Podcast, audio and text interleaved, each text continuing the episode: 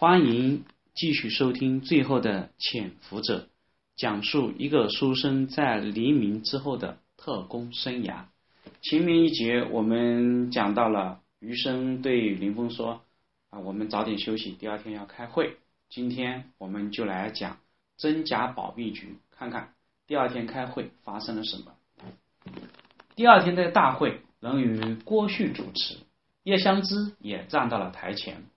大会仍然像本部开大会一样，供上了戴笠的遗像，照例全体的特务对着遗像鞠躬恭祭。正式开始讲话的时候，郭旭首先对近期执行任务的与工人员进行了表彰，主要是两个行动，一个是刺杀长沙警察局长刘仁觉，另外一个就是刺杀杨杰。虽然在蒋介石那里刺杀杨杰的行动受到的奖励最多，但由于刘仁觉是保密局的人，被视为叛徒，因此保密局内部两项行动的表彰它是一样的。让余生意外的时候，他被提拔成了侦防科的科长。余生心里明白，原来的科长是广东人，老广帮的。郑建民被毛人凤挤走以后。这个位置已经形同虚设。由于这一次余生立功，便趁机把他调上来。他上台受奖之后，向台下敬礼的时候，看到了坐在技术总队那一列的胡林颖，正向自己鼓掌。嘉奖完毕以后，郭秀又传达对于很多特务来说是形同霹雳的事情，就是毛人凤精心炮制的。返乡计划。当全国大部分地区解放以后，从各个地方逃出来的特务大批的向后方窜逃。由于多年来听到蒋介石宣传共产党抓到特务要剥皮要抽筋，所以没有一个不害怕。不少人都希望早点去台湾。毛人凤看到这种情况，便向蒋介石去请示办法。得到的答复是，除了少数大特务中认为有必要去台湾的，其他的还应该留下来继续与共产党斗争到底。毛人凤根据这个指示，便想出了这么一个办法，叫特务们返回自己的家乡去进行个别的活动，在地方上设法立足生根。这个办法一方面可以大量的派遣特务。到各个角落继续从事反共行动，同时又可以减少拥挤在后方城市，实际上是不想再安置他们的工作，因为啊，地区一天天缩小，人一天天增多，实在没有办法安置。这种一举数得的办法，蒋介石很为赞许。毛人凤在宣布这个办法的时候，要求。这些从事反返乡运动的人，坚持在自己的家乡到干到一到两年，要他们相信蒋介石不久便可以在美国帮助下卷土重来，只要忍受一个短时期，便可以得到重用。毛人凤进一步指示他们回到解放区，或者将来被解放以后啊，可以向。共产党坦白交代自己过去的历史，不必隐瞒身份，但是不准交代组织，特别是不允许检举其他人，不揭发别人的罪行。如果不遵守这个规定，不但将来要受到处分，甚至当时就会派人进行纪律制裁。自首交代历史以后的人，要求进一步取得信任。如果能在机关中得到工作，那自然会有人去联系。在没有联系到以前，可以见机行事，对自己有把握可以做到的破坏活动，一定要进行。成功后逃到后方或者台湾，可以受到特别的奖励。对于一些没有回到解放地区的人，首先要先设法立足下来。可以去掌握那些地方上的土匪，有把握的时候可以参加打游击。不然等到解放的时候也可以参加起义，以便混到解放军的部队里面去。余生知道这个办法对于毛人凤来说已经算是想得很周到了，要求不那么严格。很多小特务听到传达之后，心都是相互之间看了无语，继而全都是沉默。这个要求虽然很宽松，但是又有几个人敢在这个时候回到自己的家乡呢？终于有一个从杭州站跑回来的小特务忍不住站起来，大声的向郭旭抗议说道：“郭主任，以前站里每每开会。”站长、处长都要传达蒋介石、蒋总统、毛局长的训示。我们保密局要和共产党是死对头，共产党最怕我们，所以不管我们是被降还是投降，只要抓住就是剥皮抽筋，没有活路的。现在你们又要求我们回到老家去，还要向共产党承认自己。保密局特务的身份，这不是让我们自投罗网吗？郭主任，你给我们指条明路吧。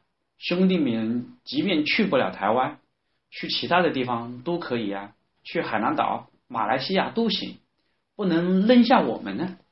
小特务一说完，其余感到自己没有希望的小特们纷纷附和。余生不担心自己。甚至还有点希望自己被允许回家，但他知道他的未来不是自己能决定的。他向后看了看林峰，林峰看到了他，指了指他，再指了指自己。余生明白他的意思就是他走到哪里，林峰就跟到哪里。余生不禁心里一阵暖流经过，眼看特务们吵吵闹闹，会也开不下去了。叶湘之就懒得发话，郭旭索性宣布：“此事以后再议，现在散会。”正在此时，门外走来了两个人，大声的喊道：“开什么大会？为什么没有人通知我？”闯进来的是保密局局长徐之道和业务处处长黄义功，没有错，不是毛人凤，是局长徐之道。徐之道一进来就大声的问道：“郭旭，你开什么会？为什么不请示我？这又是怎么回事呢？”这个就要从一九四九年一月说起。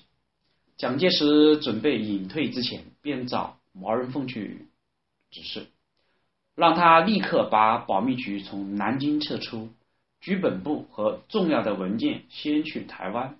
而在上海成立办事处，继续领导各地的工作。最重要的就是把保密局整个都保留下来，而不能交给李宗仁。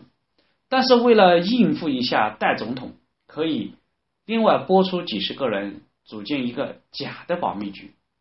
他叫毛人凤向国防部辞去了局长的职务，由原任副局长徐志道去担任这个公开的保密局局长。另外，以曾任福建站长的林超为副局长，因为徐之道和林超在抗战期间都在第五战区工作很久，由桂系一向有往来，所以用他们和李宗仁、白崇禧去周旋应付。毛人凤所掌握的这个真的保密局，仍然由蒋介石亲自指挥，交给李宗仁的假保密局，除了正副局长以外，还派了。许梅寿为主任秘书，下设业务总务两处，业务处由毛人凤指定的第二副处长黄义功任处长，总务处长徐知道就找了他的亲戚来担任。总共只有内勤人员九十二个，而没有一个外勤人员和组织。他既没有办法向李宗仁提供情报，也没有办法接收总统交的办的任务，因为他只有一个空架子。不能执行任务，而且所有毛人凤掌握的公开机构也早已得到命令，不接受他的指挥。他除了出命领这个经费和向国防部接头，带毛人凤领导的真保密局办理一些事务性的工作以外，并没有其他的事情可以做。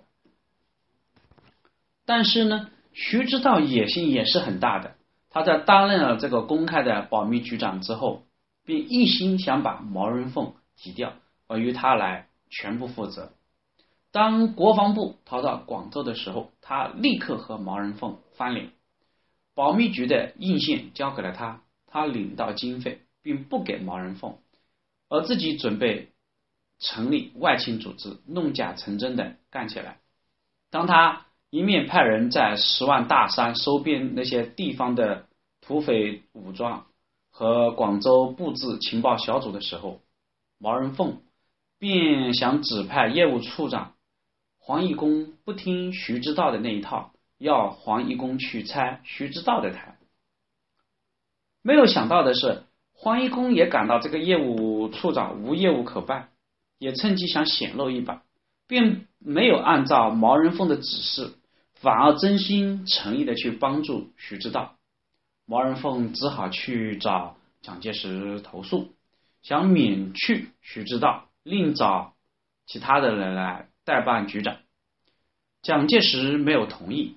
毛人凤在一九四九年三月重庆开会的时候，派兵工署稽查处长廖宗泽飞往广州劝徐知道，让他不要违背蒋介石当初那个把保密局分成两个局的指示和真正的用意，还示意厉害。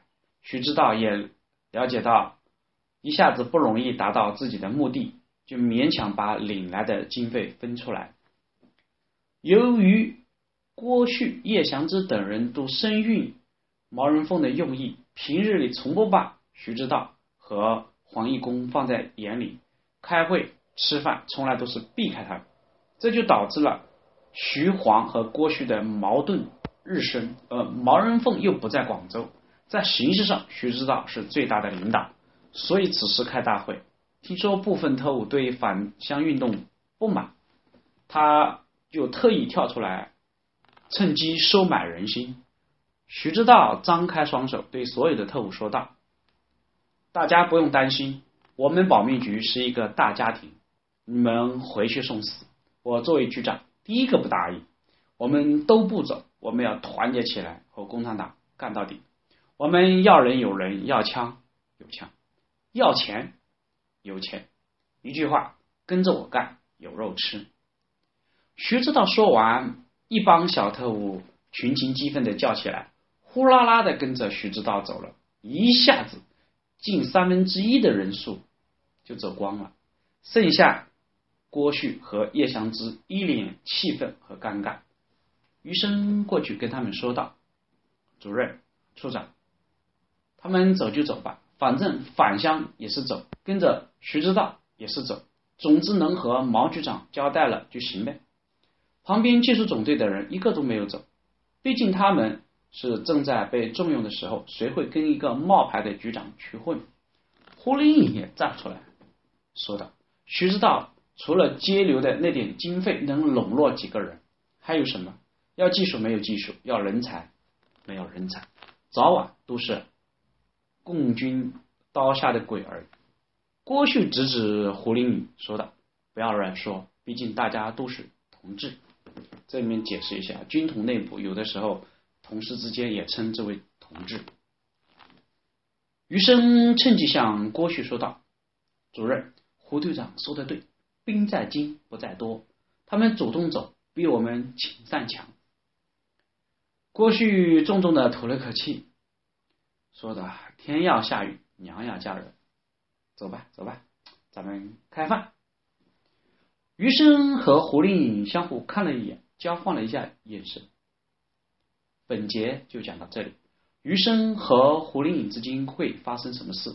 请听下回分解。